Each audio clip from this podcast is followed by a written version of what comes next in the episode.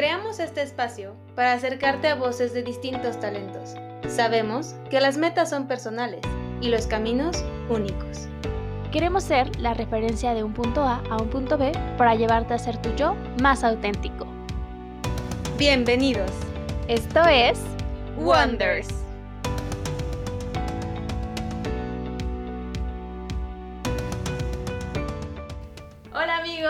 Están? Bienvenidos y bienvenidas a un nuevo punto de Wonders. Estamos llegando al punto número 6 y pues me da muchísima felicidad porque en este camino de, de, de, invitados y de pláticas hemos aprendido muchísimo y eso me da tanta alegría por poder compartirles y estar escuchando también que allá afuera les está funcionando o que algo les ha dejado nuestros invitados.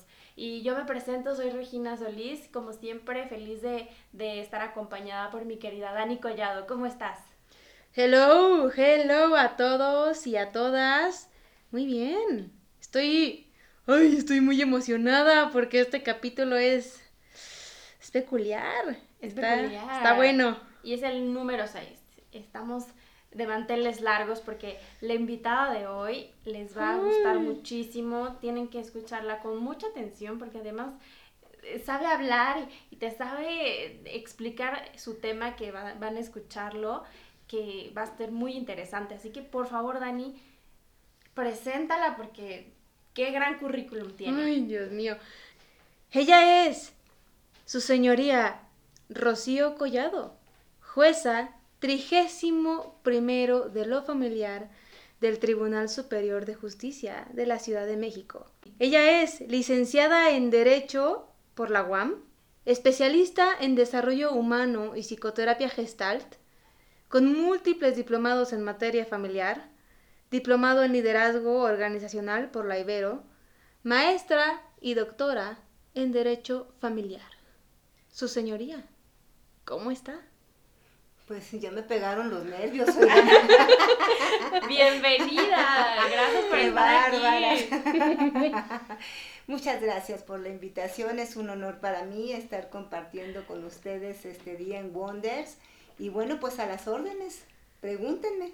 Pues escuchen esto, wonderianos. Yo ya les llamé wonderianos, porque así como hay believers, estos son wonderianos que tienen que aprender y se tienen que poner las pilas con todos los temas que, que tenemos para ustedes. Así que, bueno, pues en- entremos en materia y ya escucharon su, el, el currículum de, de la jueza y pues para empezar, ¿quién es esa jueza? ¿De dónde, ¿De dónde surgió todo este currículum? ¿Quién es?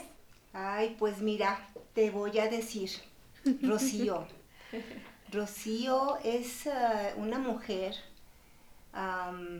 hoy en la plenitud de mi vida. em, tengo 61 años de edad, soy mediados del siglo pasado. Mis, eh, mis orígenes eh, son de una familia integrada, la hija mayor de, de tres, de tres hijos, de una hermana y un hermano. No nací en cuna de oro. Mis papás vienen de, tienen un origen humilde, pero son personas eh, con principios, con valores. De mi mamá aprendí su inteligencia, su perseverancia, su amor, su paciencia, sus límites, eh, su exigencia. De mi papá aprendí el trabajo, mi papá es un hombre muy trabajador, hoy ya es muy mayor, pero mi papá toda la vida trabajó. Ninguno abogado. No, Mm, ningún abogado, no, en, en mi Ay. familia soy la única abogada. Wow. Soy la única abogada, sí, así es, mi hermana es, bueno, mi hermana también es abogada, pero es su segunda carrera, porque su primera carrera es enfermera, mi hermano es terapista físico. Eh, mi hija no decidió ir por el camino de las leyes porque dijo que su mamá estudiaba mucho y entonces ella no estaba con, no estaba contenta con ver a su mamá todo el tiempo estudiar desde que casi ella, no, desde, desde mi vientre mi hija estuvo en la escuela porque yo entonces estaba haciendo un diplomado en la corte Ajá. y a las 7 de la mañana en las clases y mi hija estaba en mi panza. En la entonces. Ya, ya traía otros, otros talentos, la nena, ¿no? Sí. ¿Y, ¿Y por qué el tema de derecho? ¿De dónde surgió la inquietud por estudiarlo? ¿Por qué? Bueno, ya dije que mi familia era la familia tradicional del siglo pasado. Yo cuando, fíjate que ese es un tema bien interesante porque creo que nos pasa a todos o al menos a la mayoría de las personas que yo conozco. La elección de carrera es una de las cosas más importantes de tu vida y complicadas. Porque cuando tú tienes que elegir carrera, eres adolescente y no sabes ni qué con tu vida ni para dónde hacerte. Si tú estás en un momento determinado bien cimentada en lo que quieres desde que tú naciste, y yo sé de personas que jugaron con sus muñecas a ser la doctora y entonces supieron desde muy niñas que querían ser doctora y también sé de otros que jugaron a armar y desarmar carritos y siempre supieron que, que, querían ser ingenieros.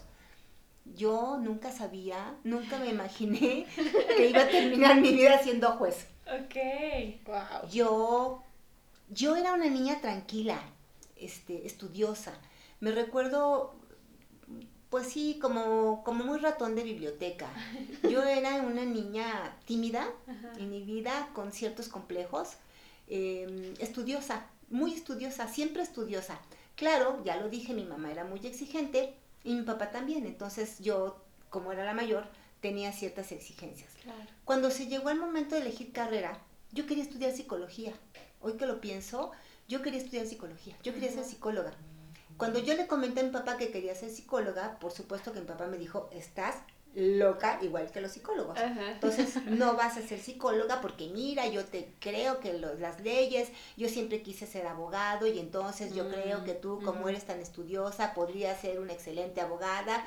Y entonces en ese momento en mi vida que yo era adolescente, más o menos este dispersa y sin saber cómo por dónde caminar, con un gran amor a mi padre, con una gran admiración a mi padre, entonces decido ser abogada.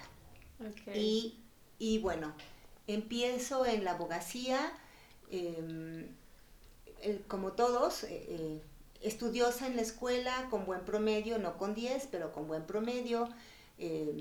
Salgo de la universidad creyendo que ya lo sabía todo y por supuesto que cuando sales de la universidad apenas empiezas a saber que vas a tener un camino y un trabajo que recorrer y que apenas tienes las bases, pero en ese momento no lo sabes, en ese momento piensas que ya lo sabes todo.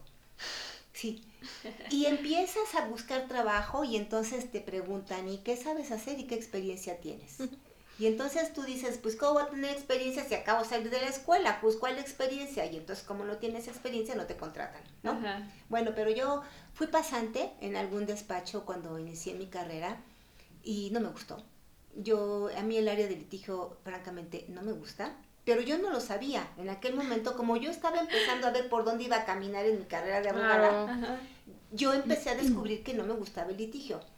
Después dejo de ser litigante y bueno, yo creo mucho que en la vida, la vida, la vida es sabia y la vida te pone. Mm. Y creo que, no, no creo, estoy convencida de que si en un momento determinado lo que tú haces, lo haces con gusto, con amor, con convicción, yo no sé cómo, pero se abren puertas, se abren caminos y, y, la vida te dice por dónde caminar, ¿no? Entonces, en aquel, aquel tiempo en el que yo estaba como pasante de derecho, eh, conocí a un hombre maravilloso que me invitó a trabajar en su despacho y yo empecé a trabajar con él. Y un día eh, tuvimos un problema en el, en el despacho porque yo creo que metí la pata, ya ni me acuerdo bien, pero creo que metí la pata. Y entonces, muy enojado, el licenciado me dijo, póngase a estudiar porque metí la pata. Sí, y, bueno, para mí, con mi nivel de autoexigencia y mis complejos y todo, pues ese pongas a estudiar fue un golpe durísimo en el estómago y dije, bueno, me voy a poner a estudiar.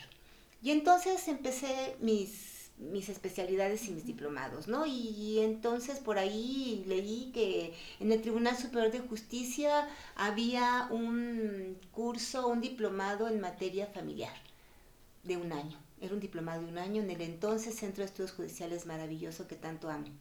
Y me fui a meter a estudiar. Y bueno, ya lo dije y lo vuelvo a decir, lo voy a decir siempre, yo soy una niña estudiosa y, este, y soy aplicada y, y, y, para mí todo es, ¿y por qué esto? ¿Y por qué lo otro? ¿Y por qué aquello? Y desde que yo era muy pequeñita me cuestionaba mucho yo qué hacía aquí, por qué, por qué, por qué. Siempre pregunté por qué. Y entonces yo tenía un maestro en ese curso que me daba clases de sentencias y ejecución de sentencias. Y entonces yo preguntaba, ¿y por qué esto? ¿Y por qué lo otro? ¿Y por qué lo más allá? ¿Y este asunto cómo se lleva? ¿Y aquí cómo le hace? Y entonces, obviamente, el maestro volteó a verme. Claro, Y un día me dijo, oye, ¿tú no querrías ser proyectista? Y yo le dije, no, pues es que sí querría, pero yo no sé proyectar sentencias en primera instancia en un juzgado. Él era juez, él era un juez familiar. Y entonces este, le dije, pero yo no sé hacer sentencias. Me dijo, ah, yo te enseño. Ah, bueno, pero es que yo le quiero decir que yo, yo, este, yo litigo, ¿eh? No, no, no pasa nada. Te estoy hablando de 1991. Bueno, este, pues total que después ya no pude litigar porque obviamente pues me absorbía mucho el juzgado y entonces ya dejé de ser litigante y ahí es donde yo empiezo mi carrera judicial en la materia familiar. Era un juez familiar y yo empiezo a hacer sentencias familiares y entonces yo descubro que el derecho familiar es mi materia y me enamoro de la materia familiar y empiezo a hacer sentencias familiares y empiezo a sentirme juzgadora familiar. Eh, y, y, te lo digo y siento un calor en el cuerpo y un cosquilleo de recordar aquellos tiempos cuando yo empezaba a proyectar en materia familiar y cuando yo le preguntaba a mi juez y aquí cómo le hago y él me decía pues búscale por aquí, búscale por allá y búscate esta jurisprudencia y me orientaba, me orientaba, pero a mí me gustaba. Y entonces yo estudiaba y buscaba y leía y aquí y le, y le ponía y todo.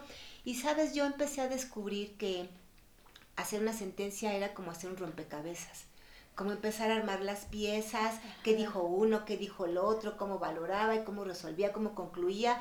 Y entonces ya cuando terminaba la sentencia yo volvía a leerla y yo decía, ay, es una obra de arte. Pero, pero además era mi creación, porque yo la había hecho. Porque en aquel tiempo no había computadoras, había máquinas de escribir y entonces todas las sentencias se tecleaban letra por letra, no había de que pégale, ponle, súbele, bájale, no era vistos para resolver en definitiva y entonces te la tenías que aprender de memoria y cada sentencia era una creación, una obra de arte. Para mí mis sentencias son una obra de arte únicas, únicas. Yo he hecho miles de sentencias, no te puedo decir miles, miles, miles. Desde 1991 tengo 29 años en el tribunal.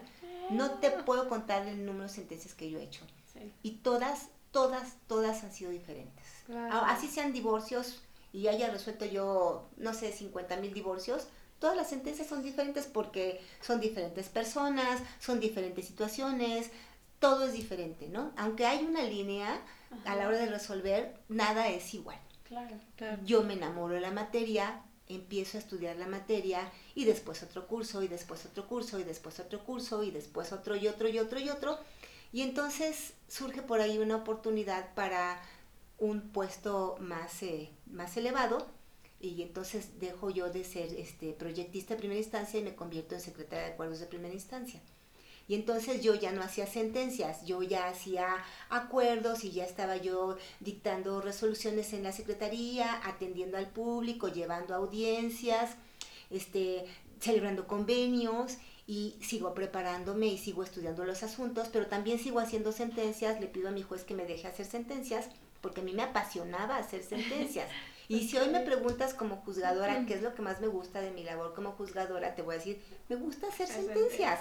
Yo me puedo pasar horas haciendo sentencias y cuando termino las leo y digo, wow, qué maravilla, me encantó y hasta le doy un beso, ¿no? Porque aparte que estoy resolviendo la vida de, alguien, de, de personas, estoy haciendo un esfuerzo intelectual, estoy aplicando la ley, estoy haciendo justicia, estoy dándole acá a quien lo que le es propio, estoy utilizando todos mis conocimientos, estoy vibrando con lo mío, estoy, estoy siendo feliz y todavía me pagan. Ay, qué padre. Creo que esa es como la meta de todas las personas, ¿no? Hacer lo que te gusta, que aparte te paguen por ello y disfrutarlo, porque cuántas personas no vemos en, en todos los aspectos de la vida frustrados porque, ay, no, a mí me hubiera gustado hacer esto o lo otro qué padre que esto siendo una materia tan, no sé, desde mi punto de vista tal vez como tan cuadrada o de que así es y ya no hay de otra, puedes darle como este amor y, la pasión. Creo que esa es la palabra clave, la pasión de hacer las cosas. Sí, sí. Yo, no sé, me escucho, siempre me he escuchado, y yo soy una apasionada en mi vida y en mi carrera. en lo que hago. Yo no sabes cuánto disfruto, no sé cuánto disfruto hacer lo que hago, y lo he dicho muchas veces, y todavía me pagan. O sea, en donde, en donde haya sido, en primera instancia, en, en, cuando fui secretaria de acuerdos, después me fui a una sala, me fui a trabajar con magistradas, a revisar el trabajo de los jueces, y bueno, de ahí ya este, hice un concurso de oposición y me designaron juez. Pero, pero, insisto, yo me sentí juzgadora, y eso es importante, yo me sentí juzgadora desde la primera sentencia que hice porque yo sabía en ese momento que yo estaba resolviendo la vida de alguien, que mi juez lo iba a firmar si estaba de acuerdo conmigo, iba a ser suyo ese proyecto, pero que al final de cuentas quien había resuelto el conflicto había sido yo, con mi talento, con mis conocimientos, con mi capacidad, con mi amor, con mi entusiasmo, con mi pasión, y estaba yo haciendo algo por alguien a quien no conocía tratando de arreglarle la vida a alguien que esa es la, de alguna manera, la misión de nosotros, ¿no? De los, del, juzgador. Sí, sí. Creo que cuando yo te escucho, bueno, yo, yo no sé los que nos están escuchando si estén igual conmigo y concuerden, pero a mí me están sudando las manos. Y yo estoy así que, que el corazón se me sale porque ustedes no la ven, pero yo, nosotras que la tenemos aquí enfrente, bueno, tiene una vibra, esta señoraza majísima, porque em, cuando, yo te escuché que, mencionaste, ya te tuteé, pero eh, cuando yo te, escuché que, mencionaste, yo siempre me sentí juzgadora, eh, yo, siempre hago justicia desde antes de ser quien hoy eres. Bueno, creo que es una alineación a una misión de vida ya muy manifestada. Y con esto me atrevo a preguntarte, Rocío, ¿qué, qué sucedió? ¿Qué pasó con esa niña eh, en donde hoy resuelve con tanta pasión y con tanto sentido humano cada sentencia que es en tus manos una vida? ¿Qué pasó con la niña? Yo inicié diciendo que era una niña tímida, como ratón de biblioteca, con ciertos complejos. Yo creo mucho en Dios. Y en algún momento, eh, ya lo dije, el momento difícil de elegir carrera, para mí fue muy difícil porque yo quería ser psicóloga. Entonces mi papá, no, vas a ser abogada. Entonces yo no muy convencida. Yo le pedí a Dios que me guiara. Yo le pedí a Dios, guíame por favor. Yo sí soy abogada, pero el litigio me queda claro que no me gusta. Entonces, de alguna manera me conecté con mi interior y yo creo que fue más intuitivo que de conocimiento. Yo soy una mujer muy sensible, aparte soy mm. sensible, intuitiva, por mi fecha de nacimiento, por mi signo astrológico, porque, por, porque soy un Piscis viejo. Y, yo creo que eso pasó, me conecté con mi interior y entonces el, el, el universo, Dios me llevó a ese lugar en donde yo tenía que estar sirviendo a, Dios, a, mi, a, mi, a la colectividad, a la sociedad, pero yo creo que más que nada a mí misma, porque es algo que me ha hecho crecer internamente de una manera espectacular. Y bueno, te puedo decir que em, uno va creciendo con el tiempo y los eventos que se van presentando a lo largo de tu vida, no son lo importante, lo importante es lo que tú haces con el evento. Yo no digo que toda mi vida haya sido linda, este, arreglada, no, claro que no, en, la vida hay altas y bajas, ¿no? Y el momento de, la decisión de carrera fue difícil y el momento de ubicarme en, en el área también fue otro momento importante en mi vida que me generaba sufrimiento, me generaba incertidumbre, me generaba ansiedad de, de, querer hacer algo que yo quería hacer, pero que yo no sabía por dónde, ¿no? Pero, pero fíjate que cuando tú encuentras la punta del hilito, ya sea porque la busques, porque la traigas, porque la vida te lleve o por lo que sea, cuando tú encuentras la punta del hilito, después te vas como hilo de media. Sí. Porque ya te ubicaste en ese lugar. Entonces, cuando Rocío se ubica en ese lugar, pues se va como hilo de media, ¿verdad? Pues con sus altas y sus bajas, con sus caídas y sus levantadas, Claro. con, con su crecimiento personal. Después entro a estudiar la, la carrera de, de psicoterapia gestalt y desarrollo humano, porque yo tenía la inquietud Ah, desde niña de ser sí. psicóloga. Por supuesto. Ese, ese, e- esa cosquillita que seguía ahí y que se logró y Claro. que creo que se conjuga muy bien con lo que haces Sí, actualmente. Por supuesto, sí. El ¿No? derecho es una ciencia este, humana y la psicología también tiene que ver con el humano, ¿no? Entonces son ciencias sociales que, Sí. que, que el fin último es el humano, Sí. ¿no? El abogado afuera con lo legal y el psicólogo en lo interior. Entonces, cuando conjugas ese conocimiento externo e interno de la persona, creo que, que tiene como resultado eh, resoluciones más humanas, más justas, más eh, Desde que, el- que desde pueden darte más gratificación Sí. al justiciable Sí. y, y a uno como juzgadora. Yo como juzgadora, digo, cuido mis sentencias para que no me las vayan a tirar en apelación, para que no me las vayan a tirar en amparo, pero sobre todo para que el justiciable las entienda. Mi sentencia va dirigida al justiciable. El justiciable es aquel a quien voy a resolverle la vida, ¿no? Entonces yo procuro que en mi sentencia el justiciable, sin ser abogada, lo entienda, ¿sí? Que sepa por qué le estoy diciendo lo que le estoy diciendo y que le quede claro y, y sobre todo dejarlo convencido de que lo que yo estoy resolviendo es lo mejor para él, para los niños, para su familia, para Ujú. su gente, para sí mismo, ¿no? Sí. A veces lo logro, a veces no lo logro. Hay muchos factores que influyen en, en el justiciable Sí. que pues son producto de la sociedad en la que vivimos y ahí sí yo ya sale de mi alcance y a veces me deja pues de alguna manera frustrada, en ocasiones triste porque noto que las sentencias pues no se cumplen porque no las quieren cumplir y eso genera más conflicto, ¿no? Pero, pero sí con la tranquilidad y con la convicción de que yo hice mi mejor trabajo, mi mayor esfuerzo y que estoy satisfecha con lo que hice porque es lo que procede conforme a derecho y lo que desde mi punto de vista de, juz- de juzgadora, en base a mi experiencia y a mi capacidad, a mis conocimientos, es lo mejor para, para, para quien va dirigida.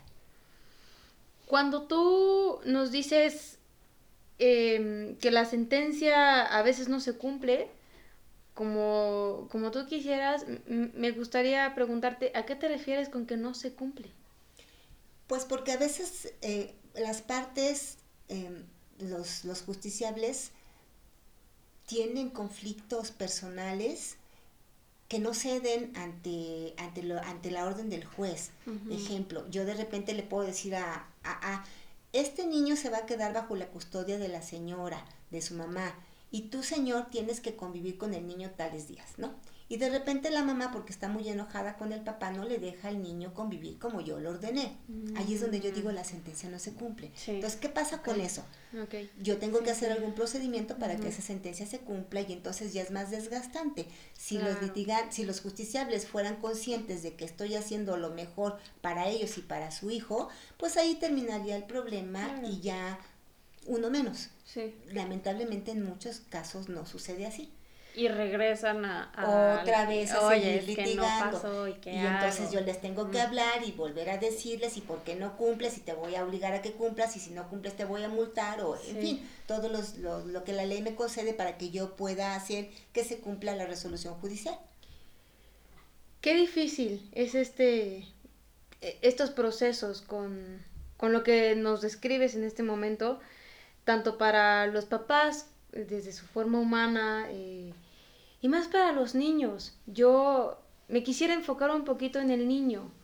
Eh, tú ya nos has contado quién, un poquito quién fue Rocío, pero cuando, cuando te escucho y sé quién eres, sé quién está detrás de esa silla que está resolviendo, ¿cómo, cómo, cómo ves a esos niños que estás teniendo ahí en, en la trinchera, en donde te están exponiendo quizá fibras muy, muy delicadas a una edad tan sensible como es ser niños de quizá siete años, quizá, quizá más chiquitos, y bueno, tal vez con adolescentes, porque tal vez el adolescente es el adulto. Por supuesto.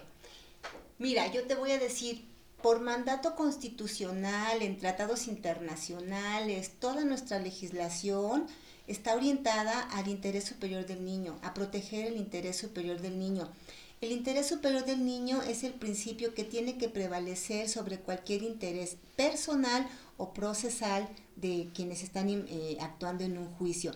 Esto significa que nosotros al resolver cualquier cuestión en donde esté involucrado un niño, lo primero que tenemos que pensar es en resolver lo que más le favorezca a ese menor. Tenemos que analizar muy bien el expediente para ver ese niño con quién va a estar mejor, con su mamá o con su papá. No dependiendo de lo que quiera la mamá o el papá, sino de, de lo que más le vaya a favorecer al niño. Ejemplo, He tenido niños que me dicen, yo quiero vivir con mi papá. ¿Por qué? Pues porque mi papá es muy alivianado. ¿Por qué? Ay, pues porque me deja que no vaya a la escuela, me deja que esté en el internet, no la hace cansada cuando repruebo, me deja salir con mis amigos. Me da ah, dulces. me da dulces, o me da dinero, o me da el teléfono, o me da, o me da, o me lleva, o me trae. Y tu mamá, ay no, mi mamá es muy enojona. ¿Por qué? Pues porque siempre me dice que tengo que hacer la tarea y si no la, le hago la tarea entonces se enoja y me gritonea y me lleva a la escuela temprano y yo tengo que hacer la tarea y tengo que sacar buenas calificaciones. Entonces francamente mi mamá es una bruja y yo no quiero vivir con ella. ok. Y entonces yo ya escuché al menor. Y entonces yo tengo que resolver lo que más convenga al interés superior del menor. Y entonces ¿qué le conviene más a ese menor? ¿Dejarlo con un papá que es totalmente liberal, que no pone límites para que el niño crezca silvestremente por donde pueda crecer? ¿O lo dejo con la mamá que pone límites, que guía, que exige, que orienta, que pone a hacer la tarea? Para que forme a una persona de provecho el día de mañana. es el, ¿Cuál es el interés superior del niño aquí? ¿Qué tengo que resolver? Tengo que resolver lo que me pide el niño o lo que más le conviene. Por lo que más le conviene. Entonces, por supuesto que a ese niño, pues aunque se quiera ir con su papá, lo voy a tener que mandar con su mamá. Y, entonces el papá va a montar en cólera, no le va a querer entregar al niño a la mamá y ahí vamos a tener un conflicto porque alguna de las dos partes no está consciente de que no está haciendo el mejor papel como padre, no está cumpliendo con sus deberes de crianza en favor de los hijos. ¿No? Es algo bien complicado, es algo muy difícil, es de mucha responsabilidad, pero así, así son.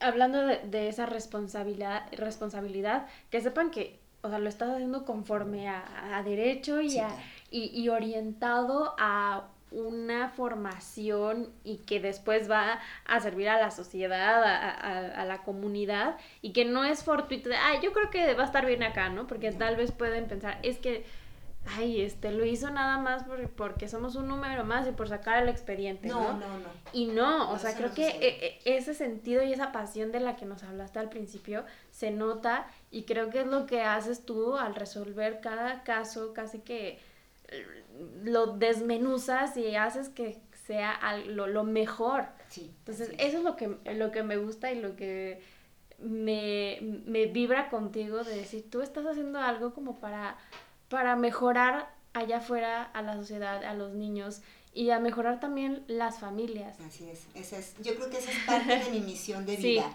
el hacer algo positivo por la sociedad para procurar que en la medida de lo posible con mi granito de arena al menos las personas que tocan a, las que yo toco a través de mis resoluciones puedan vivir de una mejor manera en beneficio de los niños que son los adultos de mañana. Claro y qué bonito, porque creo que eso es, eso es, Queridos amigos, estoy contenida porque ¿Por qué? Cuando, cuando yo escucho todo, toda esta historia que nos, nos viene contando, hagan de cuenta que estoy viendo a un superhéroe.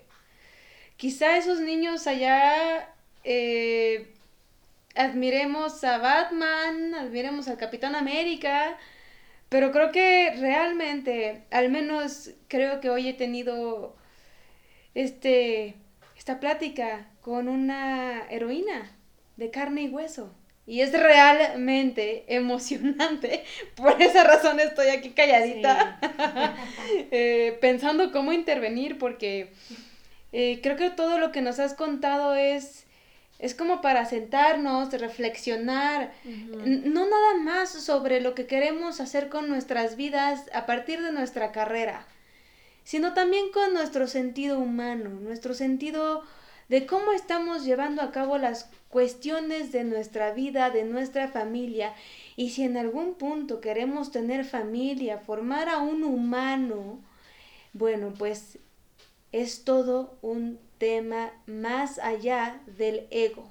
Sí, por supuesto. Sí, como que ya lo estamos viendo desde un punto de vista como en el que no se quisiera llegar, creo yo, pero que es importante abordar porque pues muchos de los conflictos internos y familiares eh, pues eh, ocurren y ah, terminan en, en un juzgado. Entonces, ¿de qué forma desde tu trinchera tú estás haciendo un cambio en esas familias que llegan a tener estos conflictos. Y creo que eso es lo que más me, me, me gusta, el, el, verlo del lado humano. O sea, no es un papel más, no es un trámite más, es, es, un humano y hay que tratarlo como tal. Con, con, toda esa sensibilidad que tú tienes y eso me llena de, de alegría saber que hay funcionarios de este nivel y de esta categoría, de esta calidad humana. Sí, yo creo que eh, las características del juez familiar, eh, aparte de ser eh, peritos en la materia de derecho, de derecho familiar, de derechos humanos, de equidad de género, de tener los temas de discriminación y constitucionales, tenemos que ser personas sensibles, humanas, y con un alto sentido de humanismo, porque eso se hace necesario en, en esta materia en donde vemos familia, estrictamente familia, todos los conflictos familiares, todo lo que tenga que ver con familia como base de la sociedad. Entonces, hacemos nuestro mejor papel, tenemos muchísimo trabajo, eh, pero siempre yo sé de mis compañeros que todo lo hacen yo creo que con la misma pasión y con la misma sensibilidad, porque en, las manos tenemos niños, ¿eh? En las manos tenemos niños y quién no se conmueve ante una criatura que va y llora cuando ve a su papá a quien no ha visto en años, porque, porque a la mamá se enojó con el papá y entonces no le permitió al niño crecer al lado del papá. Digo, yo te puedo decir que muchas veces me he conmovido hasta las lágrimas cuando estoy en entrevista con los niños porque, pues claro que te conmueves, ¿no? Eso por supuesto que no influye en tu resolución, pero eso no te quita el factor humano, ni el que te conmuevas y digas, ¿qué hago con esta criatura? ¿Me lo llevo a mi casa o qué? Sí, sí.